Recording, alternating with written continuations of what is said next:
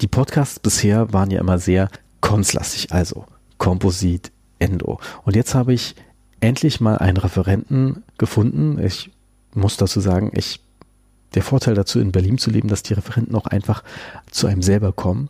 Denn ich hatte die Chance, mich mit Kai 20 zu unterhalten. Jemanden, den ich sehr schätze, der auch einfach gute Fotos zeigt. Geile Preps, geile Prothetik und dann noch dazu die zwei Jahres Recalls mindestens. Das findet man einfach international sehr selten oder in den Social Media, in Social Media mäßig. Super, super selten. Ich würde jetzt schon sagen, wenn 2019 ein meine, Podcasts Highlights waren auf jeden Fall Oskar von Stetten und Tilda Maschke. Und Kai 20 ist einfach ein Chirurg, der sehr betont, dass er ein ganz normaler Zahnarzt ist und auch Kofferdamm nimmt, jemand, an dem sich jeder ein Beispiel nehmen wollte. Viel Spaß beim Hören.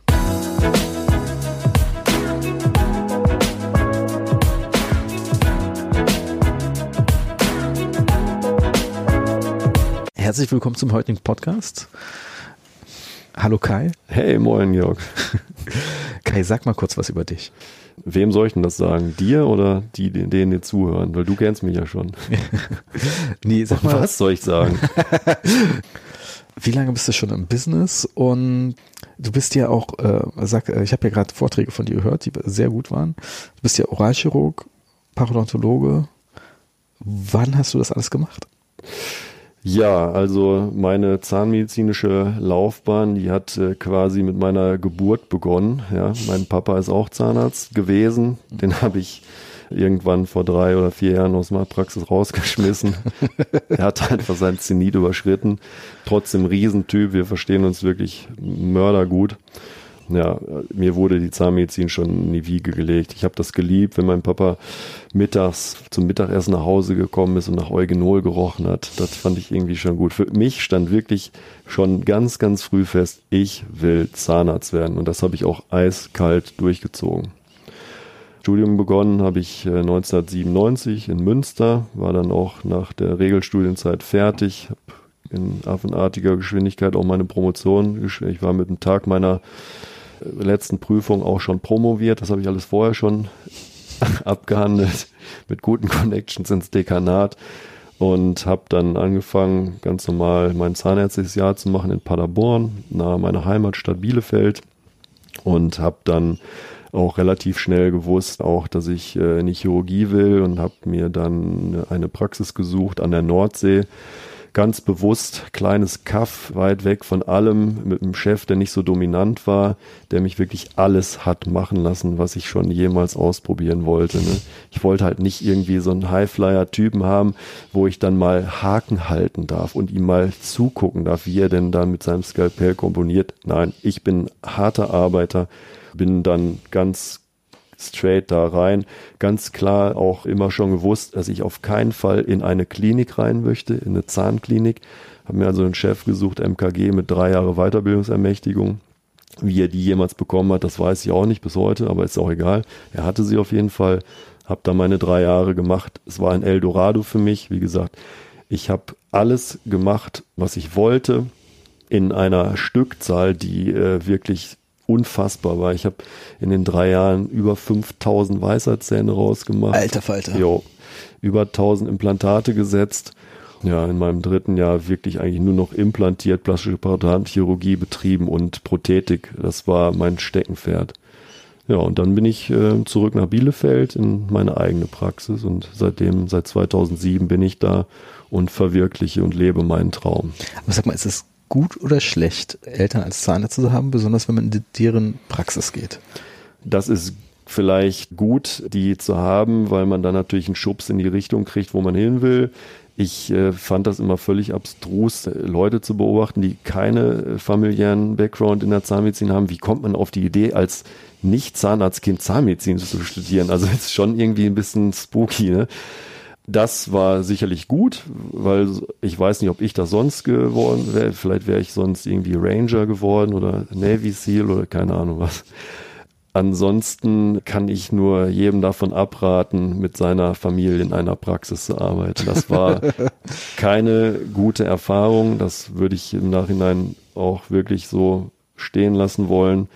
Mein Dad und ich, wir hatten echt äh, auch zwischendurch riesige Probleme, wo wir uns echt entfremdet haben und das haben wir zum Glück alles geklärt. Ich würde sagen, wenn so familiäre Bande bestehen, da muss ganz klar sein, maximal ein Jahr Zusammenarbeit, um eine ordentliche Praxisübergabe zu gewährleisten und dann muss man sich aber trennen. Hm. Ich kenne wirklich eigentlich nur Leute, die echt Beef haben. Also das ist eine Ausnahme, dass man sich dann irgendwie noch gut versteht. Zumindest ist das meine eigene Erfahrung. Ja, obwohl, ich meine, ich war ja auch mal in so einer Familienpraxis drin, wo äh, Vater, Tochter, Schwiegersohn drin waren. Ähm, hat Vor- und Nachteile. Die haben sich dann so ein bisschen geeinigt darauf, dass der eine nur die Endos macht, der andere eher chirurgisch tätig. Prothetisch gab es natürlich Überschneidungen. Und ja, ähm, äh, und Spannungen gab es immer. Also du, ähm, ich ich habe nicht in Abrede gestellt, dass das funktionieren kann. Ich persönlich glaube aber, und das wirst du sicherlich bestätigen, wenn natürlich zwei Alpha-Tiere aufeinander prallen, dann wird's schwierig. Und dass ich nicht gerade ein einfacher Mensch bin, das weißt du, obwohl ich ein sehr netter Mensch bin. Aber ich weiß halt, was ich will, ich weiß, was ich nicht will. Und das sage ich auch jedem eiskalt. Hm. Und darum, mein Papa ist selber so ein Alpha-Tier. Und da gab's schon wirklich Spannung, weil wir einfach völlig konträre Behandlungskonzepte haben. Und ja, das war schlecht für mhm. unsere persönliche Beziehung. Ne? Wie kann man eigentlich dein aktuelles Behandlungskonzept beschreiben? Kann man das so sagen, dass du äh, sagst, wenn jemand zu mir kommt, erwartet ihn das? Ich glaube, und das meine ich wirklich ernst, dass ich der, der größte Kritiker meiner Person bin ich selber.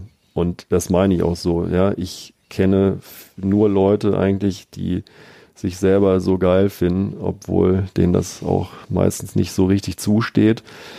Große Klappe haben finde ich großartig, aber da muss natürlich auch geliefert werden. Und ich habe immer ehrlich mit mir selber auch alles abgehandelt. Ich habe dir das gestern Abend schon beim Essen gesagt. Mein größter Lehrer ist meine Kamera, beziehungsweise das, mhm. was da rauskommt, das Foto. Ein Foto lügt dich nicht an. Wenn du ein Foto machst und irgendwas sieht nicht gut aus, dann ist das auch nicht gut. Mhm. Und ich bin so schlecht in Photoshop, wie ich heute den Computer da bedient habe, hast du ja gesehen. Ich, mhm. Wann hast du eigentlich angefangen mit dem Fotografieren? Oh, das habe ich äh, schon direkt in meiner Facharztausbildung gemacht. Ich wollte das immer machen. Ich wollte immer auf die Bühne. Das war immer mein großes Ziel. Und mir war natürlich auch klar, dass ich dafür auch Material brauche. Also habe ich dann mit den mir zur Verfügung stehenden sehr, sehr begrenzten Mitteln damals angefangen, irgendwelche Bilder zu machen. Wenn ich mir die heute angucke, da schäme ich mich im Grund und Boden. Aber jeder fängt irgendwie mal klein an und ich habe auch tolle Lehrer gehabt. Also ich habe ähm, ganz viel vom Jan-Holger Bellmann gelernt und vom Christian Hanker und vom Wolfgang Weißer, Zahntechniker aus dem Süden, der hat mir mal auf dem Fotokurs wirklich paar wirklich ganz entscheidende Dinge mit auf den Weg gegeben. Ja klar, und irgendwann hast du vielleicht auch mal ein bisschen mehr Kohle gehabt, um dir auch eine Kameraausrüstung zu leisten, die was taugt, weil machen wir uns nichts vor, das ist ja auch kein günstiges Vergnügen. Mhm.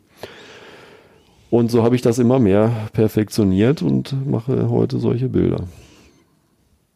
Kann ich nur jedem empfehlen. Also ja. Bilder machen, du lernst am meisten von deinen Bildern. Ja, ich würde auch sagen, das ist die beste Investition gewesen in meiner Absolut. ganzen Zahnarztkarriere. Ja. Eine Kamera, ich kann mich erinnern, dass auch Leute zu mir sagen, du bist doch angestellter Zahnarzt, warum machst du das? Und ich ehrlich, das ist der Hammer. Ja. Und ich würde auch sogar heute sagen, wenn ich, äh, mittlerweile hauen die ja alle so viele neue Modelle raus, da kann man sich echt problemlos mein Setup, das ich jetzt habe, kann man sich problemlos gebraucht bei eBay zusammensuchen und ist dabei weit unter 1000 Euro dabei. Also mhm. ist ja nicht so, dass man da irgendwie jetzt 5000 Euro unbedingt hinlegen muss. Ja, du, ob man das muss, ist eigentlich auch völlig egal es gibt halt keine Saat ohne Ernte. Ne? Und nochmal, wenn das dein Lehrer ist, aber die meisten verkennen das ja auch, wenn du schöne Fälle hast, die ordentlich dokumentierst, die kann man wunderbar an die Industrie verkaufen. da kriegt man gar nicht mal so wenig Geld für und da kann man sich auch eine Kamera irgendwann mal von leisten. Ja. Das ist einfach so. Man muss bloß selber die, die initiale Zündung leisten. Ja. ja. Fotos, so wichtig. Was, was waren eigentlich so deine Top-Fortbildungen, die du gemacht hast? Ähm ich weiß es nicht. Ich, ich, ich kann das nicht einordnen. Ich habe so viele tolle Zahnärzte in den letzten 20 Jahren kennengelernt, dass ich da wirklich, da möchte ich auch gar nichts zu sagen. Da werde ich sicherlich einigen Leuten auch nicht gerecht oder ungerecht anderen gegenüber. Ich habe ganz tolle Menschen kennengelernt, hervorragende Zahnärzte. Und ich habe mir immer Leute rausgesucht, die per se auch nicht einfach waren. Leute mit großer Klappe, großem Ego, aber die haben alle abgeliefert. Ich stehe auf so schräge Leute. Ich glaube, man muss auch ein bisschen schräg sein, um hier wirklich. ja, ne, alleine, guck mal, wer, wer, welcher nicht Bekloppte stellt sich in 90 Stunden die Woche dahin und, und, und arbeitet sich den Hintern ab. Da, da musst du echt einen Schlag schräg haben. Aber hast du 90 Stunden Woche in der Praxis? Naja, in der Praxis nicht, aber du, ich arbeite ähm, den ganzen Tag am Patienten, mhm. äh, manchmal ohne Pause durch. Also das sind schon mal ne, von 8 bis 18 Uhr, meistens 10 Stunden, das ist keine Seltenheit. Äh, es gibt auch manchmal von halb acht bis halb sieben, sieben, da sind schon mal dann noch mehr Stunden. Ja, und so ein Vortrag, der macht sie ja nicht von selber, ne? Mhm. Abends dann werden halt Fotos sortiert, dann werden Fotos zurechtgeschnitten, Fotos in die Präsentation eingebaut. Dann wird Literaturrecherche betrieben. Wissenschaft ist wichtig. Und ich sitze an so einem Vortrag gerne mal zwischen 50 und 60 Stunden, ne, mhm. weil ich das auch immer gerne habe, dass meine Literatur, die ich da auch zeige, auf dem aktuellen Stand ist. Ne? Ich bin keiner, der mit Studien von vor 30 Jahren ankommt und hat irgendwie alles nicht mitgekriegt, was danach gekommen ist sehe ich auch häufig genug. Also ich habe ja keine Ahnung von PRGF gehabt, jetzt habe ich ein bisschen Ahnung, was das überhaupt ist. Äh, wie kam es dazu, dass du damit überhaupt angefangen hast? Gab es da eine Initialzündung, dass du denkst, Mensch, ich suche eigentlich irgendwas, was, äh, was mir fehlt oder fehlt dir da was? Oder? Nö, es, äh, also man, man weiß ja selber nie, dass irgendeinem irgendwas fehlt. Ne? Also ähm, das ist ja auch heute noch so. Ich, ich suche mir die Dinge aus, die ich gerne bei mir in äh, der Praxis implementieren möchte. Und bei PRGF war das halt so, das ist ja in der Form, wie es heute ist, auch jetzt ja noch nicht so ewig lange verbreitet. Ich war trotzdem einer mit der ersten, die da hier auch begonnen haben. Ich habe das halt irgendwann mal bei irgendeinem auf der Fortbildung gesehen und äh, fand das großartig. Ich habe mich dann mit der Materie plättchenreiches Plasma beschäftigt und so kam das aus meinem Konzept überhaupt nicht mehr wegzudenken. Das war echt Game Changer und die Ergebnisse habe ich dir gezeigt mhm. heute und gestern. Nee, ich finde das ja spannend. Ich meine, ähm, als ich hatte da vorher schon gehört und manche sagten halt, ja, okay, Wundheilung ist besser, aber irgendwie ähm, langfristig ändert das nichts an dem Ganzen. Und das ist auch mal die Frage. Ist das jetzt. Äh da habe ich euch ja auch meine Meinung kundgetan. Also äh, die Studienlage, die sagt, dass BRGF, nehmen wir mal das BRGF, also falls wir auch verwendet haben, nichts bringt. Ja, wenn man das natürlich mit den falschen Knochenersatzmaterialien mischt, dann brauchen wir uns nicht zu wundern, dass da auch keine besseren Ergebnisse reintun. Dürfen wir Produktnamen hier nennen? Ich, ich schreibe immer Werbung bei Produktnamennennung und dann bin ich fein raus. Ja, aber nicht, dass ich nachher eine Klage von irgendwelchen Firmen kriege. Ich sag lieber nichts dazu. dann sag du, nichts. Du weißt, welches Produkt ich meine, das, äh, was auch in allen Studien dann auch verwendet wurde und wo dann als Ergebnis rauskam, das bringt nichts. Ja, die haben recht. Falsches Knochenersatzmaterial man muss Studien lesen können und mhm. man muss auch wissen, womit man arbeitet. Das ist halt immer das, was ich auch bemängel bei den Zahnärzten. Die beschäftigen sich mit nichts, was für die wichtig ist. Ne? Es ist total wichtig, A, Wissenschaft zu kennen, harte Daten, wirklich auch die Daten lesen zu können. Die, die Studien, die teilweise zitiert werden, manche basteln sich da wirklich ihre eigene kleine Wahrheit zurecht.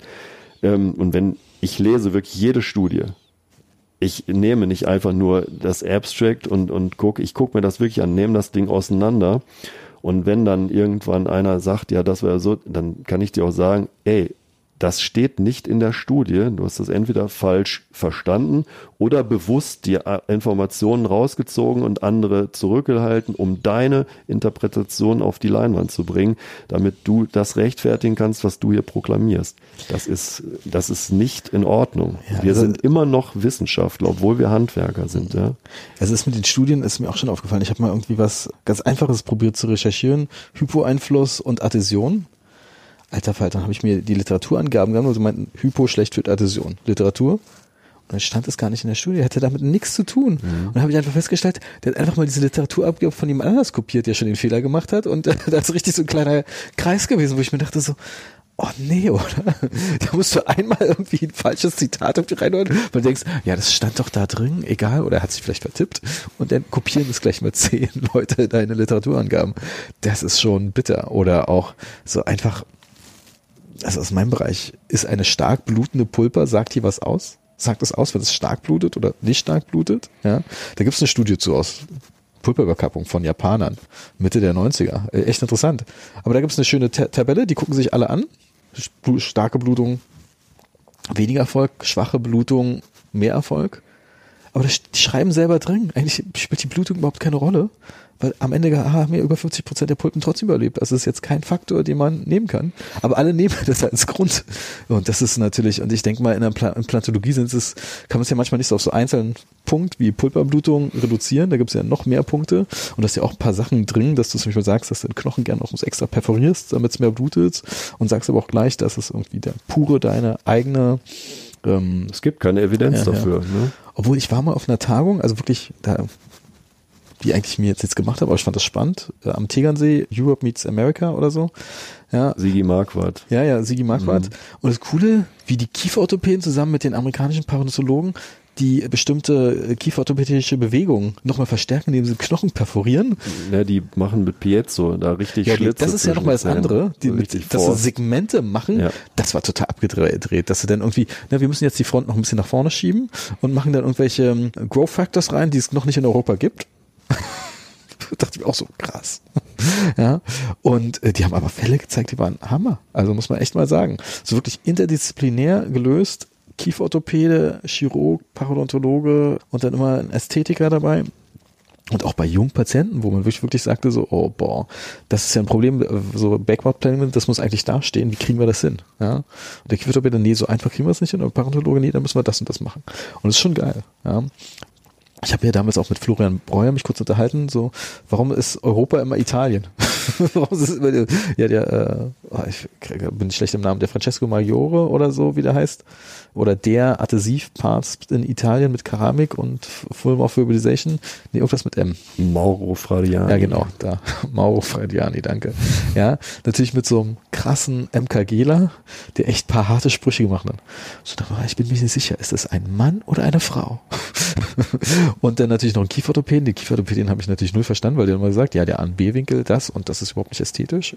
ja, aber meint ihr zu dem Florian Breuer, gibt es da eigentlich nur Leute aus Italien und die meinen, ja, das ist das einzige Team, das wirklich gut zusammenarbeitet in Europa, dass da auch die auch Fälle da präsentieren können. Sonst gibt es da nicht so viel, die man auf die Bühne stellen kann.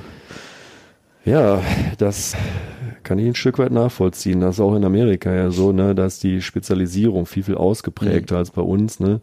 Hier in Deutschland will sich ja irgendwie auch keiner die Butter so richtig vom Brot nehmen lassen. Guck mal, ja, ist vielleicht auch manchmal so eine wirtschaftliche Sache, aber mir kann jeder Privatpatient noch so viel Geld bieten, ich mache die Endo trotzdem nicht. Mhm. Ich mache es einfach nicht. Ne? Und das vielleicht auch nochmal so ein bisschen auf mein Konzept zurückkommt. Mein Konzept ist einfach, dem Patienten die beste Zahnheilkunde äh, zuteil werden zu lassen, die er halt irgendwo da bekommen kann. Und das heißt auch, wenn ich Dinge einfach nicht kriege, dann muss ich einfach Menschen in mein Team holen, die das besser können als ich. Und dazu gehört eine endodontische Behandlung auf jeden Fall. Kieferorthopädie ist auch nicht unbedingt mein Ding. Ja. Klar, wir machen ein bisschen Invisalign, aber auch nichts Großes, Komplexes. Aber was schickst du zum Kieferorthopäden zum Beispiel, wo du gleich sagst? Alles. Also wir gehen halt auch relativ äh, früh dran, ne, wenn wir die Chance haben. Ich erlebe das leider heute immer noch, dass viele, viele Kinder die eigentlich behandlungsbedürftig wären, einfach nicht zum Kieferorthopäden geschickt werden, ne? weil es ist ja nicht ganz so schlimm ich bin ein Funktionsfanatiker. Für mich dreht sich alles um Funktion. Und ne, warum stellen wir uns immer gegen die Biologie? Wir sind nicht besser als der liebe Gott. Und wenn wir gegen die Biologie arbeiten, wird uns das irgendwann einholen.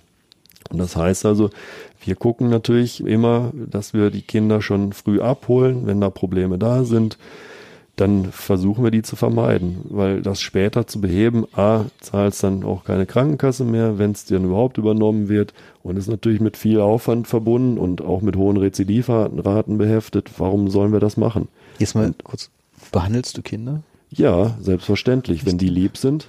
Arschlochkinder fliegen gleich raus. das ist ein guter Satz. Arschlochkinder fliegen raus. Muss man echt so eiskalt durchziehen. Ja, das, guck mal, weißt du, ich habe äh, 80.000 Euro Einheiten bei mir im Zimmer stehen. Ich habe das schon erlebt, dass irgend so ein Arschlochkind da drauf stand und gegen mein Waschbecken getreten hat. Mhm. Ja, super. Möchte ich nicht. Mache ich doch zu Hause auch nicht. Geht auch nicht in sein Spielzimmer und dreht auf seiner, keine Ahnung, Feuerwehr drauf rum. Oh, ich hatte ja mal Geht gar so, nicht. so eine Elternpause und danach, als ich zurückbekommen hatte, ich die zwei krassesten Beschwerden von Müttern, die da wirklich zwei Tage später noch angerufen haben und meinten, ging gar nicht.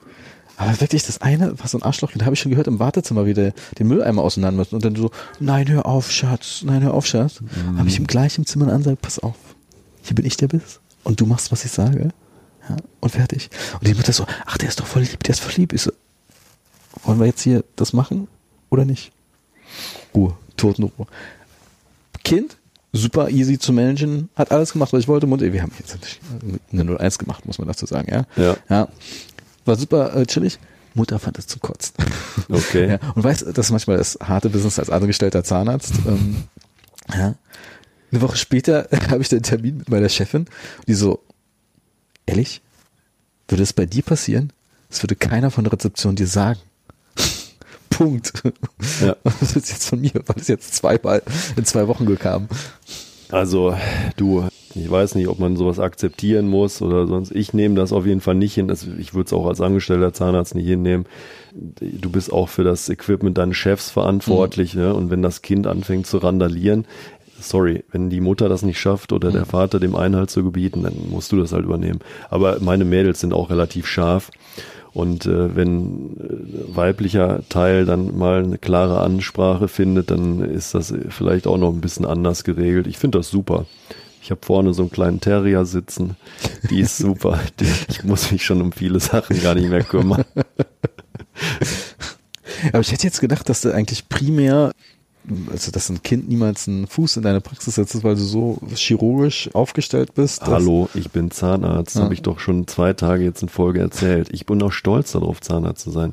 Ich liebe Zähne. Hm. Ja? Und wir versuchen alles für Zähne zu machen und wenn halt keine mehr da sind, dann müssen wir halt chirurgisch intervenieren. Aber ich mache Füllung, das liebe ich. Ich Alles weiß, unter meine, Kofferdamm. Ja, weißt nee, genau. Hashtag das ist, Kofferdamm. Hashtag. Du warst der erste Hashtag Kofferdamm bei Facebook verwendet hat. Ja. War, war ich ein bisschen traurig Obwohl es bei Facebook ja gar keine Hashtags gibt, fand ich trotzdem lustig. Doch, äh, also es gibt's schon. Bringt, bringt aber nichts. Die bringen nicht so viel bei Instagram, muss man klar sagen. So. ja, aber es gibt sie und sie sind äh, interessant, wenn man da mal raufklickt und es dann den schon gab. Ja. Nee, aber es ist jetzt wirklich sehr ungewöhnlich, dass jemand, der auch irgendwie sehr lange chirurgisch im KG unterwegs war, auch Kofferdamm äh, verwendet. Ja, aber nochmal. Also A, äh, bin ich an der Uni gezwungen worden, Kofferdamm zu machen. Von Leuten, die selber keine Ahnung haben. Das hast du zum Glück gesagt. Steh ich aber, aber du, äh, nochmal, ich, ähm, ich bin Zahnarzt und ich liebe Zähne und das ist auch das, was mir am meisten Spaß macht schöne Kronen zu machen. Leute wollen ja keine Implantat haben, Leute wollen auch nicht operiert werden, Leute wollen Zähne haben. Und klar ist das eine Gesamtkomposition. Ich bin auch in der glücklichen Situation, das alles auch unter einem Dach anbieten zu können. Aber natürlich, Füllungen gehören einfach zum zahnärztlichen Geschäft dazu. Ne? Und die sind halt bei mir nicht aus Amalgam, sondern die sind bei mir halt aus Kunststoff oder also aus Komposit. Danke. Bitte. Muss ich dich nicht korrigieren. Oder halt aus Keramik. Was mhm. anderes gibt's bei mir nicht. Mhm. Und das wird halt unter Kofferdamm eingesetzt. Und zwar zu 100 Prozent. Mhm. Das ist einfach so. Weil das funktioniert anders nicht. Auch wenn es viele, viele gibt, die behaupten, sie könnten das. Mhm. Aber guck dir mal meine Füllung an. Ich bin ja jetzt auch schon ein paar Tage im Geschäft. Bei mir kommen auch jetzt äh, jede Menge Füllungen an, die über zehn Jahre alt sind. Die sehen immer noch aus wie geleckt. Und wenn ich mir dann so den Rest angucke, was bei mir mal reingestolpert kommt, die aussehen wie 30 Jahre und vorgestern gelegt worden sind, ey, sorry. Ne? Hm. Das finde ich auch spannend. Das habe ich mal bei dir gelesen. Das äh, wurde jetzt zwar hier auf der Fortbildung nicht thematisiert, aber du bist auch jemand, der Implantatkronen auch zementiert. Yes. Yes. Ja, und ich ähm, im Seitenzahnbereich, ne? Ja, Im Seitenzahnbereich. Im Frontzahnbereich? Verschraube ich nur, ah, wenn es okay. irgendwie geht. Ne? Okay. Weil wir da natürlich auch ästhetische Belange erfüllen müssen und im Seitenzahnbereich, also ich saniere ausschließlich äh, auf individuellen Abutments, also meinen Aufbauten. Das heißt, Wir haben keine Probleme mit irgendwelchen Zementspalten, die tief unterm Zahnfleisch liegen. Ähm, Ästhetik spielt natürlich im Seitenzahnbereich eine etwas untergeordnete Rolle. Da kann man das schon mal auch verknusern, wenn da vielleicht äh, ein halber Millimeter vom äh, vollkeramischen Abutment oder vom keramischen Aufbau sichtbar sind. In der Front inakzeptabel und da versuchen wir natürlich auch Gewebe nicht zu traumatisieren. Ne? Das heißt, wenn du da Kronenränder subgingival liegen oder hinlegen müsstest, müsste man vielleicht auch noch Fäden reinstopfen, mhm. um zu vermeiden, dass du äh, Zementierungsreste in die Tiefe verschleppst. Im Frontzahnbereich für mich eine absolute Kontraindikation. Deshalb wird alles da verschraubt. Viel, viel einfacher zu handeln. Ist einfach so. Obwohl es auch Situationen gibt, wo man nicht verschrauben kann, wenn mhm. die Implantate wirklich auch mal ungünstig stehen. Es gibt Situationen, man kann nicht immer alles 100% machen. Das geht einfach nicht. Und da muss man vielleicht auch mal mit dem, auf, äh, mit abgewinkelten Aufbau arbeiten auch nicht so schlimm, aber das kriegen wir auch hin. Aber das ist wirklich verschwindend gering. Ja, du explantierst ja auch viel. Also würdest du zum Beispiel, wenn du äh, äh, Implantat da über so doof stehst, dass du sagst, prothetisch No-Go, dann auch ja sagen, pass auf, dann holen wir es lieber raus und setzen ja, neu. Ich bin ja auch die Mecker-Tante, das habe ich ja dieses Wochenende eigentlich äh, ein bisschen zurückgehalten, aber in meiner Masterclass zeige ich halt auch viele, viele Dinge, zeigen wir halt auch viel Guided Surgery und ich frage mich manchmal wirklich, wie Implantate da hinkommen, wo sie denn nun stehen. Also manchmal denke ich wirklich, das hätte ich besoffen mit Licht aus und zwei gebrochenen Armen besser hingestellt, als die Dinger da stehen. Das ist wirklich unglaublich. Ja, aber das ist sicher nicht der primäre Grund für die vielen Explantationen. Die vielen Explantationen sind einfach dem geschuldet, weil einfach zu wenig nachgedacht wird. Implantologie ist eine Waffe. Und man braucht keinen besonderen Waffenschein dafür. Jeder approbierte Zahnarzt darf Bohrer in die Hand nehmen, Loch in Knochen bohren, Implantat reinschrauben. Brauchst keine Qualifikation dafür. Alles sind Implantologen. Was sind eigentlich die typischen Fehler, die du siehst? Also wirklich so, gibt es drei Klassiker, wo du sagst? Ja, also definitiv. Das haben wir beiden ja auch leider schon festgestellt junge Zahnärzte sind immer weniger bereit, sich irgendwie fortzubilden und das ist ein Problem, weil ich glaube, dass du nur auch in vielen persönlichen Gesprächen äh, Dinge auch erörtert bekommst, die halt nicht auf YouTube erzählt werden. Ja? Und ja, das ist heute dort das Medium der Fortbildung. Ich habe mir mal ein YouTube-Tutorial reingezogen. Das ist auch in der Medizin angekommen. Bald werden bestimmt Brustvergrößerung als YouTube-Tutorial angeboten. Ich bin gespannt. Implantologie, also ich persönlich bin der Meinung, dass es keine einfachen Implantationen gibt und wir müssen einfach Regeln einhalten. Das ist wie mit allem anderen auch. Die Regels sind die Regels, hat mal ein Philosoph gesagt. Weißt du, wer das war? Mark Terenzi. Hegel? die Regels sind die Regels. Im Dschungelcamper das, äh, scheißegal. Ja. Auf jeden Fall. Ich zitiere auch mal gerne meinen ja. Lieblingsphilosophen Sido. ja, der wohnt ja hier auch in der Gegend wenn du einfach dich nicht mit der Wissenschaft beschäftigst, ja, und das ist ja etwas, was viele, wo, wo viele keinen Bock drauf haben. Es ist schon langweilig, ne? Aber ich liebe Wissenschaft mittlerweile. Ich fand das früher auch nicht schön, aber heute finde ich das super. Ich hatte aber ähm, auch immer gute Lehrmeister. Ich habe mich einfach früher auch unglaublich viel bewegt. Ich war wirklich damals fast jedes Wochenende irgendwo und habe irgendwem über die Schulter geguckt. So war das auch, so habe ich auch Detlef Hildebrand kennengelernt. Ne? Ich wollte mir hier mal das angucken. Ich habe keine Kohle gehabt, also bin ich zu der Implantatfirma hingegangen und habe die angebettelt, ob die mich nicht mal hier hinschicken könnten. Dann haben die gesagt, ja klar. Das war super. Mhm. Ne? Ähm, mein Chef, der war ultra geizig. Ich musste mir irgendwie alles selber irgendwie organisieren. Aber so ist das bei mir früher gelaufen. Ich habe wirklich viel, viel persönlichen Einsatz reingesteckt, sowohl finanziell als auch zeitlich. Also meine Wochenenden waren damals mit Zahnmedizin auch voll. Auf jeden Fall. Ja. Also, wie würdest du eigentlich jetzt empfehlen, jetzt den Zahnarzt, der frisch aus der Uni kommt und der sagt, okay, ich spüre schon, so wie du vielleicht damals, Chirurgie ist mein Ding. Was würdest du dir abgesehen von deiner Masterclass natürlich empfehlen? Also ich glaube, wenn wirklich einer in die Chirurgie will, dann sollte er sich einen Platz irgendwo in einer Mundkiefer-Gesichtschirurgischen Praxis suchen, wo er erstmal wirklich Basics lernt. Und Basics heißt für mich vor allen Dingen erstmal Zähne rausmachen. Du hast heute selber gesehen, das ist manchmal nicht so einfach.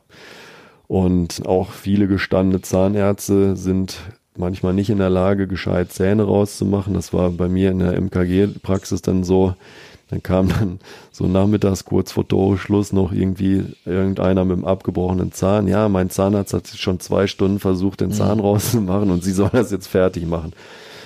Also wenn man halt Implantologie machen möchte und darauf spielst du wahrscheinlich an, dann muss man sich mit einer Sache wirklich, wirklich auseinandersetzen. Das ist Knochen.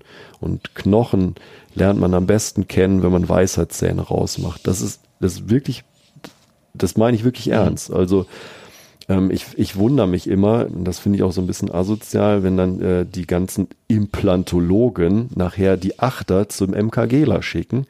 Ne? Äh, wie passt denn das zusammen? Du möchtest High-Class Dentistry anbieten und kannst keine Achter rausmachen? Ey, sorry. Aber genau das sind die Implantate, die bei mir zur Explantation dann wieder kommen. Ne? Da sind wir dann wieder bei dem Fehler und äh, Fragenkatalog. Ja, Fehler sind, ich kenne mich nicht mit Knochen aus. Ich mhm. weiß nicht, äh, warum ich nicht so schnell da drin bohren darf. Ja, Knochen kann auch warm werden, ja.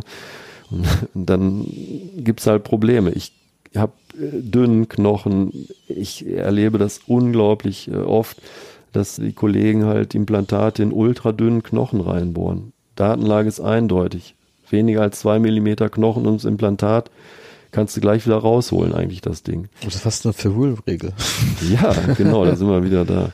Aber dann, ne, was auch natürlich ein Riesenproblem ist, Prothetik. Also du kannst das schönste Implantat haben mit dem besten Zahnfleisch und dann kommt irgendeine prothetische Arbeit da drauf, die so gruselig ist, dass das Implantat vor Schreck selber wieder rausfällt. Ja, das sind so die drei Masterfehler, denke ich mal, die da passieren können. Und das sind alles vermeidbare Sachen. Ne? Klar, es ist nicht jeder in der Lage zu augmentieren, aber dann implantier doch auch bitte nicht. Ne? Mhm. Wenn du nicht augmentieren kannst, ne, dann, dann musst du dir halt Fälle raussuchen, wo du 12 Millimeter breiten Knochen hast, dann kannst du da auch gerne implantieren, da wird nie was passieren. Aber wenn du am Limit arbeitest, dann brauchst du dich nicht zu wundern, wenn die Dinger dann von mir wieder rausgenommen werden oder von alleine rausfallen, weil es einfach nicht funktioniert. Hm. Ja, das ist, was ich auch immer höre. Wenn Implantologie, dann Grafting können. Ohne Grafting macht jeder implantologische Kurs keinen Sinn. Ist so. Ne? Brauchen wir nicht drüber zu reden. Also ich habe wenig Fälle, wo ich nicht augmentieren muss. Also diese 2 Millimeter Regel, die wird meistens von mir noch extendiert. Also da ist wirklich viel, hilft viel und darum sind meine Fälle eigentlich auch über diese lange Zeit alle so stabil. Ich habe wirklich von Anfang an immer drauf geachtet, perfektes Knochen- und Weichgewebemanagement zu betreiben. Und die Prothetik, ja, das war sowieso immer schon ein Steckenpferd von mir.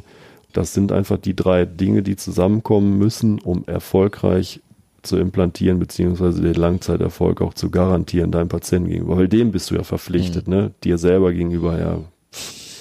Aber es geht immer nur eigentlich um den Patienten mhm. und das vergessen auch viele, ne? Ja, krass. Nee, ich erinnere mich zum Beispiel an die Live-OB äh, gestern. Ich glaube, ich habe, äh, glaube ich, ewig kein überhaupt Bindewebstransplantat gesehen und erst recht kein gestieltes. das ist schon eindrucksvoll, wie man es dann noch so rumrutscht. Ja? Aber eigentlich geil. Da denkt man sich so, bäm, das ist schon. Ja, das ja, ist dann halt irgendwann äh, wieder ein Stück weiter die Grenzen verschoben. Ne? Du siehst ja, mein Indikationsbereich der ist halt riesig irgendwo. Ich kann halt Dinge äh, da auch realisieren. Ja, da wissen vielleicht andere gar nicht, dass das geht. Aber ich habe ja auch nicht so angefangen. Machen wir uns mal nichts vor.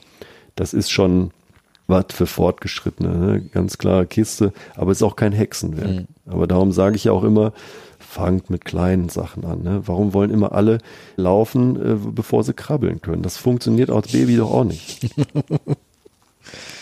Erzähl mal von deiner Masterclass. Das interessiert mich jetzt mal. Ähm, du hast, äh, wie hast, wann, äh, wann war die erste? Äh, in dem Sinne? Meine erste Masterclass war letztes Jahr. Ich ja, wollte immer natürlich irgendwie meine eigene Fortbildung mal haben. Ich bin natürlich auch so ein kleiner Weltverbesserer. Also ich mache das nicht primär, um Geld zu verdienen. Das musst du mir jetzt einfach mal glauben. Mhm. Ich mache das wirklich aus einem gewissen Idealismus raus, weil Geld verdienen tue ich da nicht mit. Ja.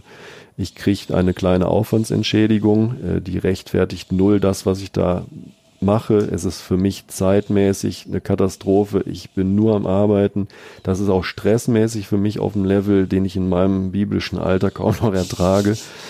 Aber ich unterrichte gerne Menschen, ich zeige Leuten gerne mein Konzept und ich hätte gerne vor allen Dingen, dass Leute darüber nachdenken, was sie da machen. Und dann habe ich halt überlegt, gut, wie können wir das realisieren am besten? Wir haben halt auch früher immer schon Kurse gegeben, also Kurse gebe ich auch schon ewig.